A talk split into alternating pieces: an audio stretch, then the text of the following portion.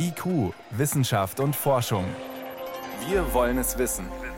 Ein Podcast von Bayern 2.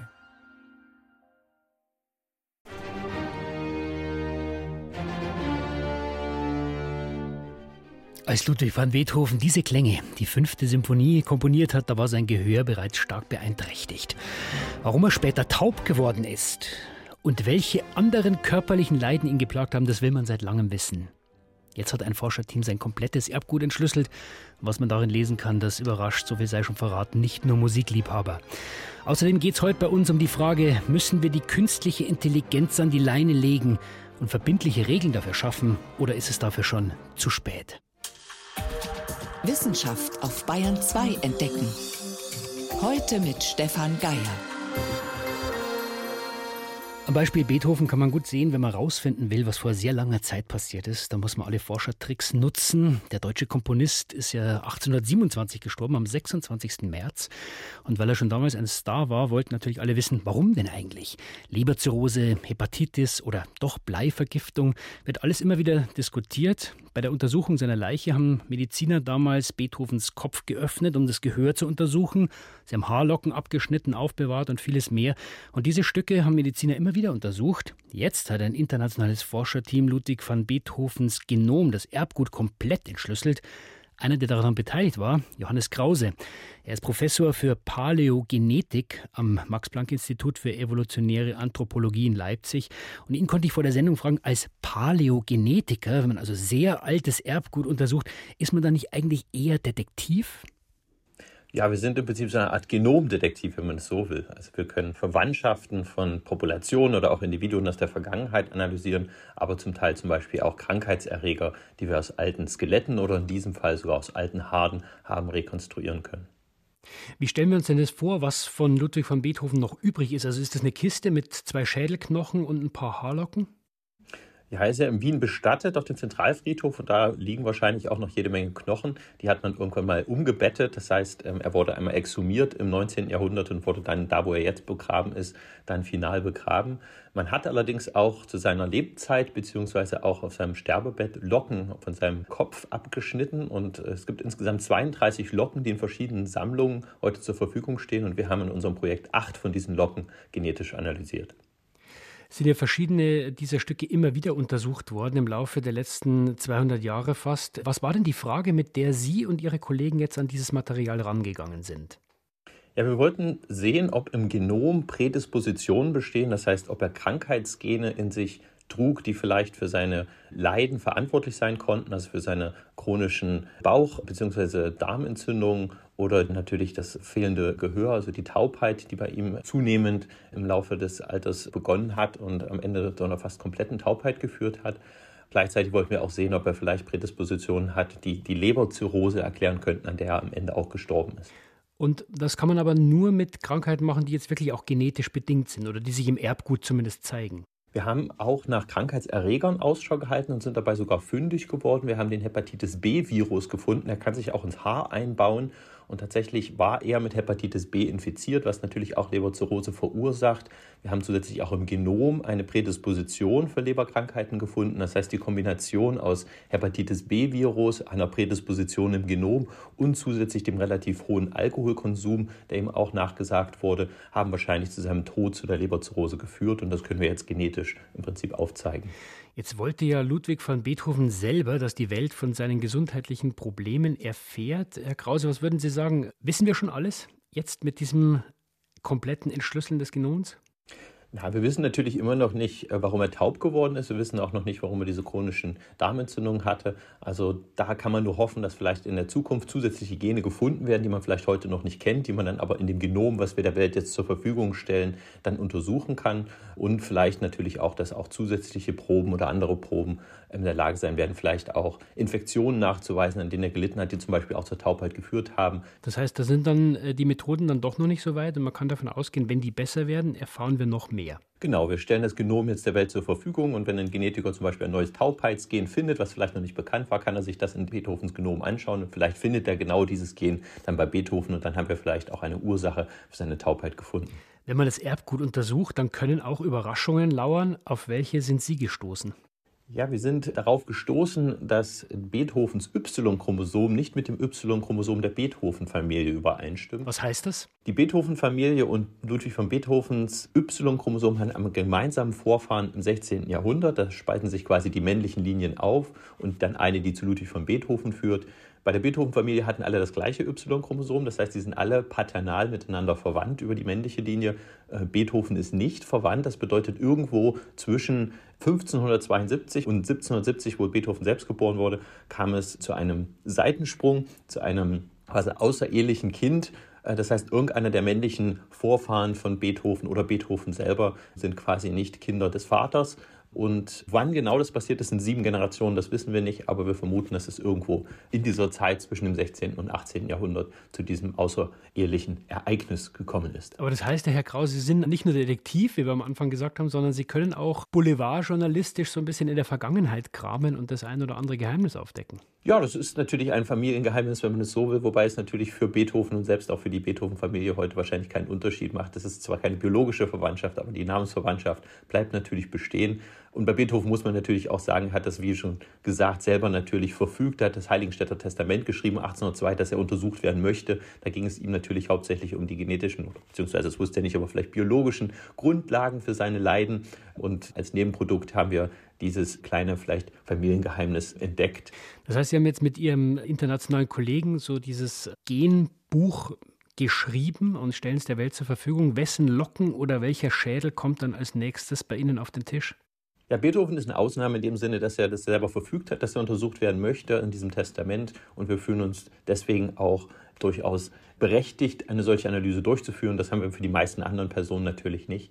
Also ich denke, bei uns im Institut wird ein so ähnliches Projekt wahrscheinlich nicht mehr stattfinden, aber ich kann mir durchaus vorstellen, dass auch andere Kollegen vielleicht aus der Forensik diese Methoden verwenden, um vielleicht mehr über historische Persönlichkeiten zu lernen.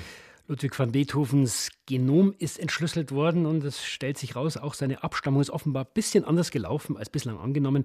Solche Informationen bekommt man, wenn man detektivisch unterwegs ist im Erbgut Verstorbener. Und Johannes Krause, Professor für Paläogenetik am Max-Planck-Institut für evolutionäre Anthropologie in Leipzig, hat uns davon berichtet. Ich danke Ihnen sehr für diese Einblicke. Sehr gerne, Herr Geier. IQ, Wissenschaft und Forschung gibt es auch im Internet als Podcast unter bayern2.de. Wenn das Handy kaputt geht, dann landet es ja oft im Müll, auch weil eine Reparatur entweder umständlich ist oder weil es heißt, kann man gar nicht mehr reparieren. Und weil es bei vielen Geräten so ist, entstehen jedes Jahr Millionen Tonnen Elektroschrott. Und diese Wegwerfmentalität bei Elektrogeräten, die will die EU-Kommission jetzt abschaffen, hat heute einen Gesetzentwurf vorgelegt, und zwar für ein Recht auf Reparatur.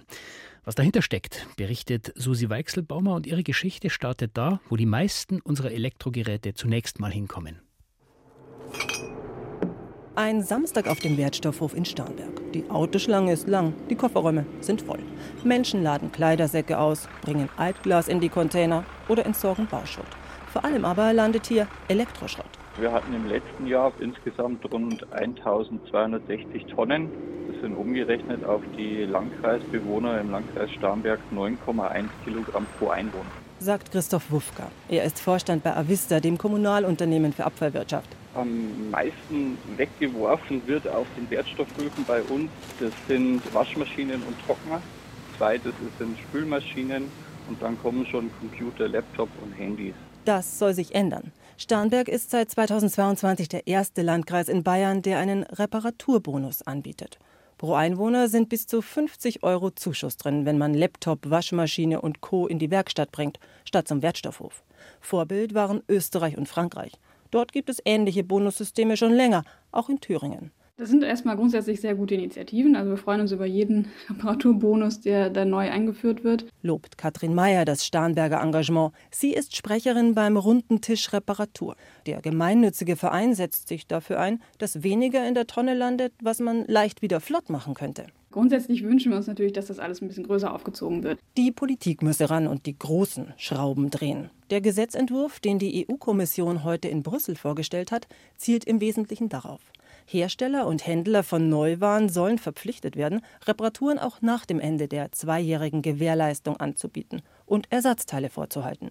Zudem formuliert die Kommission pauschal, dass Preise für Reparaturen sinken sollen. Dafür brauche es ganz klare prozentuale Richtgrößen, wertet Katrin Mayer. Smartphone-Ersatzteile sind einfach sehr teuer. Ne? Ein Display schon mehrere hundert Euro kostet, dann überlege ich mir natürlich, ob ich mir nicht dann doch eher ein neues Gerät zulege. Aber auch Haushaltsgroßgeräte, da gibt es da auch immer wieder sehr viele Fälle, in denen es sich dann eben aus ökonomischer Sicht einfach nicht lohnt, so eine Waschmaschine dann zu reparieren, wenn dann halt eben die Pumpe ja in einem Verhältnis zu dem Neupreis von dem Produkt viel zu teuer ist. Oder alleine schon der Dichtungsring, der unlängst gerissen war bei unserer neun Jahre alten Waschmaschine zu Hause. Aber Standardringe tun es bei der Firma nicht. Alleine aufziehen kann man die Ringe vom Hersteller nicht, weil es ein extra Werkzeug braucht, um den Metallring um den Gummiring wieder neu zu spannen. Die Kosten für Ersatzteile plus Anfahrt und Montage beliefen sich am Ende auf 320 Euro. Preis genau unserer Maschine in nagelneu 399 Euro. Jedes Jahr fallen EU-weit 35 Millionen Tonnen Elektroschrott an. Für die EU-Abgeordnete Anna Cavazzini von den Grünen ist das Papier, das die Kommission heute vorstellt, nicht ganz perfekt, aber endlich mal ein ganz wesentlicher Schritt dass der Vorschlag jetzt kommt, ist wirklich ein Meilenstein. Wir hatten als Europäisches Parlament es schon sehr lange gefordert. Katrin Mayer vom Runden Tisch Reparatur sieht noch Lücken. Wenn Hersteller weiterhin exklusiv ihre Ersatzteile verkaufen dürfen, Geräte produzieren, die man nicht geöffnet bekommt, um selber zu sehen, was könnte da kaputt sein, wie das iPhone oder Smartphones von Samsung, so funktioniere weder Kundennähe noch Nachhaltigkeit. Uns geht es ja darum, dass ich als Verbraucherin tatsächlich auch selber entscheiden kann, wer mein Gerät reparieren lassen soll. Also natürlich, das kann der Hersteller sein, wenn ich das möchte. Ich möchte aber auch die Möglichkeit haben, eben ja die Werkstatt hier um die Ecke darum zu bitten oder das vielleicht eben mit einem Repair-Café zu nehmen oder auch selber zu probieren. Und dafür ist es halt notwendig, dass eben alle reparierenden Akteure gute Bedingungen haben, mit denen sie arbeiten können. Solche Fragen regelt in der EU eigentlich die Ökodesign-Richtlinie. Die gibt es seit 2007, aber bisher gilt sie nur für einige Produktgruppen wie Kühlschränke, Waschmaschinen, Geschirrspüler oder elektronische Displays. Für die muss der Hersteller mindestens sieben bis zehn Jahre Ersatzteile liefern können und Reparaturanleitungen, die man leicht versteht. Endlich soll jetzt die Ökodesign-Richtlinie ein Update bekommen, freut sich die grünen Politikerin und EU-Abgeordnete Anna Cavazzini. Da wollen wir genau solche Sachen regeln, dass Produkte von vornherein so designt sein müssen, dass sie leicht reparierbar sind und dass sie länger halten und dass zum Beispiel, wenn mit Absicht von Unternehmen Schwachstellen in das Produkt eingebaut werden, dass das am Ende verboten wird. Die Hersteller seien durchaus offen, sagt Cavazzini. Sie spreche mit vielen, die sich klarere Regeln wünschen für eine Kreislaufwirtschaft und die dann auch bereit wären, technische Lösungen anzubieten wie Bausteinsysteme. Auch das wäre was, was man reinschreiben könnte in einen Gesetzesentwurf zum Recht auf Reparatur. Den diskutiert in den kommenden Monaten das EU-Parlament. Eine Umsetzung in nationale Gesetzgebungen wird dauern. Das Recht auf Reparatur von Elektrogeräten. Ein Beitrag war das von Susi Weichselbaumer. Bayern 2. Wissenschaft schnell erzählt. Das macht heute an Kleinknecht und los geht's an mit einem richtigen Brocken. Ja, mit dem Huchen. Manche nennen diesen Fisch auch Donaulachs. Der wird bis zu 50 Kilo schwer und bis zu 1,70 Meter lang. Mhm. Der Huchen ist selten geworden. Der ist vom Aussterben bedroht. Woran liegt es, dass es ihn immer weniger gibt? Normalerweise leicht der Huchen zwischen März und April, also genau jetzt, mhm. da ist seine Laichzeit. Und da wandern die Huchen flussaufwärts. Die Weibchen legen dann bis zu 10.000 Eier in ihre Laichgruben im Flussbett. Aber die finden kaum noch Laichplätze und außerdem verhindern viele Wehre in den Flüssen die Wanderung der Fische. Und was können wir tun, damit es wieder mehr werden? In einer neuen Studie haben Biologen jetzt verschiedene Maßnahmen aufgelistet. Sie fordern zum Beispiel, dass die Laichplätze der Huchen erhalten werden oder auch wiederhergestellt werden, dass es keine neuen Wasserkraftanlagen gibt und dass man die bestehenden Anlagen so betreibt, dass sie die Fische nicht behindern, dass man ihnen zum Beispiel Fischwanderhilfen einbaut. Mhm. Und weiter geht's mit einer neuen Quelle für Neutrinos. Neutrinos, das sind diese komischen Teilchen, die man so schwer fassen kann. Stimmt, Geisterteilchen werden sie auch genannt. Jede Sekunde durchdringen Milliarden Neutrinos unseren Körper oder auch die Erde, ohne dass wir das überhaupt merken. Und das liegt daran, dass sie selten mit anderer Materie interagieren. Deswegen sind sie schwer nachzuweisen. Neutrinos entstehen zum Beispiel bei Fusionsprozessen in der Sonne, aber auch bei Teilchenzusammenstößen in Beschleunigern zum Beispiel. Auf, auf der Erde. Auf der Erde. Und jetzt hat ein internationales Forschungsteam zum ersten Mal Neutrinos nachgewiesen, die von so einem Teilchenbeschleuniger erzeugt wurden, und zwar am CERN in der Schweiz. Und wie hat man die entdeckt? Am CERN gibt es ein neues Experiment, PHASER heißt das. Und in diesem Experiment, da verwenden die Forscher Detektoren, die Teilchenkollisionen untersuchen, die im Teilchendetektor des CERN stattfinden. Und da hat man jetzt 153 sogenannte Neutrino-Ereignisse nachgewiesen. Okay. Diese entdeckten Neutrinos sind hochenergetische Teilchen und die entstehen, wenn zwei Teilchenstrahlen mit einer extrem hohen Energie aufeinanderprallen. Und jetzt geht es noch um Kuchen. Aber, Erst Kuchen, dann Kuchen. Ja, genau, aber keinen ganz gewöhnlichen. US-amerikanische Wissenschaftler haben mit Hilfe eines 3D-Druckers einen Cheesecake gebacken. Das heißt, die haben Kuchenzutaten da rein, wo normalerweise das Plastik reinkommt. Mhm. Der Boden besteht aus zermahlenen Keksen, die sie mit Butter vermischt haben. Dann gibt es Lagen aus Bananenpüree und Erdnussbutter. Dazwischen wechseln sich Nuss-Nougat-Cremeschichten und Erdbeermarmelade ab. Und das Topping besteht aus Kirschgelee und einem Fertigguss. Soweit so ungesund. Klingt aber eigentlich ganz lecker. Also diese Zutaten sind in normalen Spritzen reingefüllt. Ganz genau. Und dann werden sie Schicht für Schicht aufgetragen. Zwischendurch werden die Lagen immer wieder schichtweise erhitzt mit einem blauen oder einem infraroten Laser. Aber da muss schon die Frage erlaubt sein, wozu das Ganze? Ja, wie so oft in der Wissenschaft. Zum einen wollten die Forschenden einfach mal zeigen, dass es möglich ist, Lebensmittel zu drucken. Und da sind wohl noch viel kompliziertere Formen möglich, Gitterstrukturen zum Beispiel. Mittelfristiges Ziel ist es, von dieser pappsüßen Torte wegzukommen, hin zu gesunden, pflanzenbasierten Gerichten. Huchen, Kuchen, Geisterteilchen, die Kurzmeldungen von Ann Kleinknecht. Vielen Dank. Sehr gerne.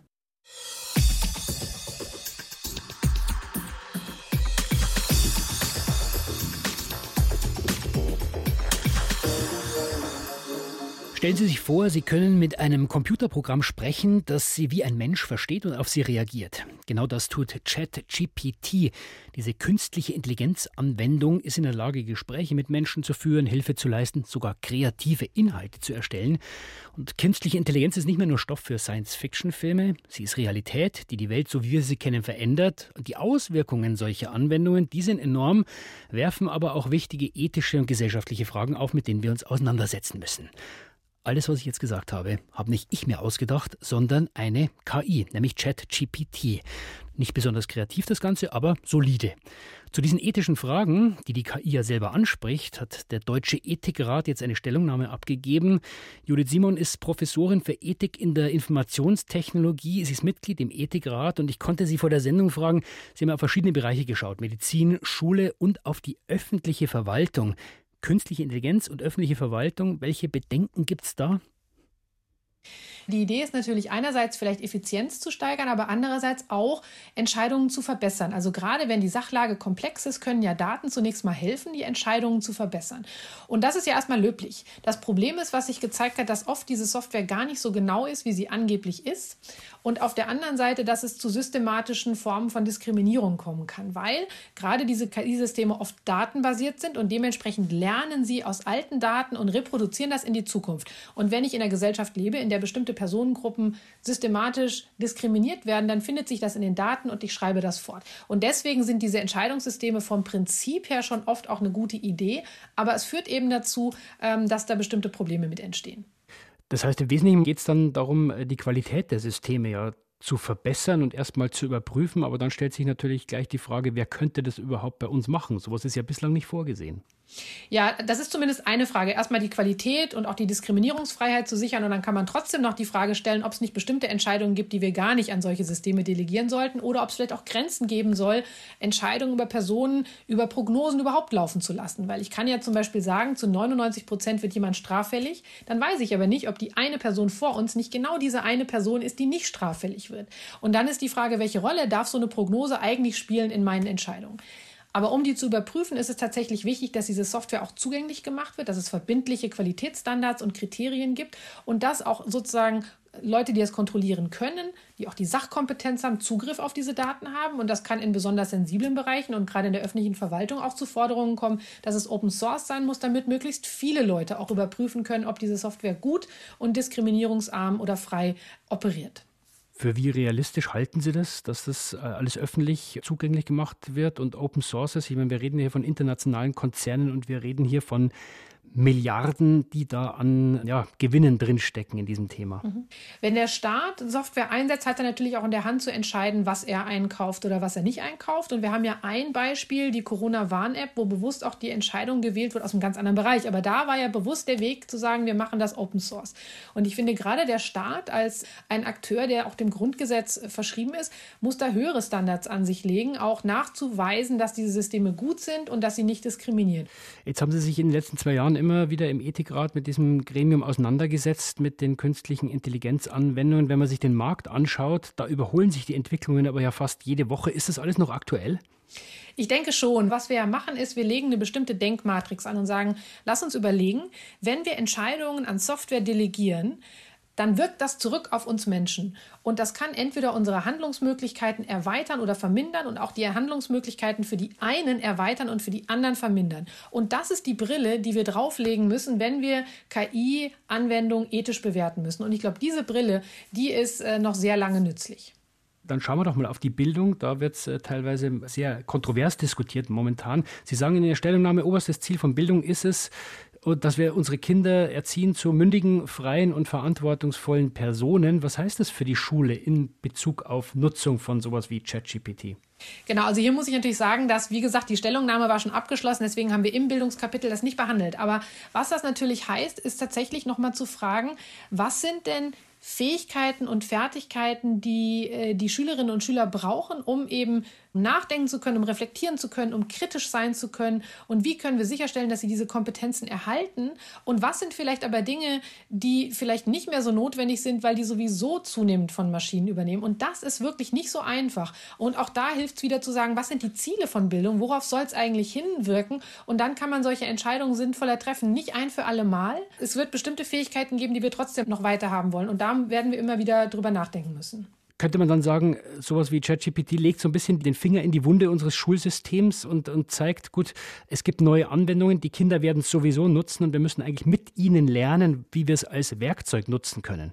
Ja, absolut. Ich meine, auch wenn man an die Universitäten guckt, die erste Reaktion war, was machen wir jetzt mit den Prüfungen? Können wir Hausarbeit noch als Prüfungsmodalität jetzt irgendwie verwenden zum Ende des Semesters? Das fiel auch gerade in die Prüfungsphase. Und das ist die vordergründige Frage. Aber hintergründig geht es eigentlich darum, was ist denn überhaupt das Wesen der Bildung und was ist der Ziel, das Ziel der Bildung? Und das sind sozusagen diese Fragen, die angestoßen werden. Und das kann eigentlich nicht verkehrt sein. Könnte man es reduzieren darauf äh, zu sagen, wir müssen schauen, an welchen Stellen kann uns die KI Anwendung als Werkzeug dienen und weiterbringen und abschließend beurteilen? Muss es immer noch ein Mensch? Werden damit dann diese ganzen ethischen Fragen gelöst? Also natürlich ist KI ein Werkzeug unter anderem, aber man darf sich auch nichts vormachen. Die Werkzeuge, die wir bauen, wirken auf uns zurück und verändern die Lebensbedingungen. Und das ist sozusagen so ein bisschen ein reflektierteres Technologieverständnis, dass man sagt, ja, natürlich entwickeln wir die zu bestimmten Zwecken, aber so ganz in der Hand haben wir es natürlich auch nicht, weil in dem Moment, wo viele Leute diese Technologie nutzen, verändert sich unsere Lebenswelt und das wirkt auf uns zurück. Und ich glaube, das ist, das ist das, wo wir auf einer Seite sagen müssen, ja, die Technologie, die funktioniert nicht von selber, die funktioniert primär in einem bestimmten ökonomischen Modell. Und das heißt, viele von den Problemen, die wir über KI sehen, sind eigentlich Probleme, die aus einer bestimmten Form des Kapitalismus herrühren und nicht unbedingt aus der Technik selber. Aber nichtsdestotrotz muss man dieses Zusammenspiel einfach zwischen Technologie, sozialer Praxis und ökonomischen Rahmenbedingungen, glaube ich, immer mitdenken. Und was mir auch ganz wichtig ist, ist, das haben wir auch gesagt, der Teufel steckt da wirklich im Detail. Man muss wirklich genau hingucken, welche Technologien, wie sind die designt, wer wird wie betroffen und wie sind die Rahmenbedingungen dieses Einsatzes und nicht so sehr generisch über KI reden. Der Deutsche Ethikrat hat seine Stellungnahme zur künstlichen Intelligenz veröffentlicht und das waren Erklärungen dazu von Judith Simon. Sie ist Professorin für Ethik in der Informationstechnologie an der Universität Hamburg und selber Mitglied des Ethikrats. Frau Simon, ich danke Ihnen für das Gespräch. Ich danke Ihnen.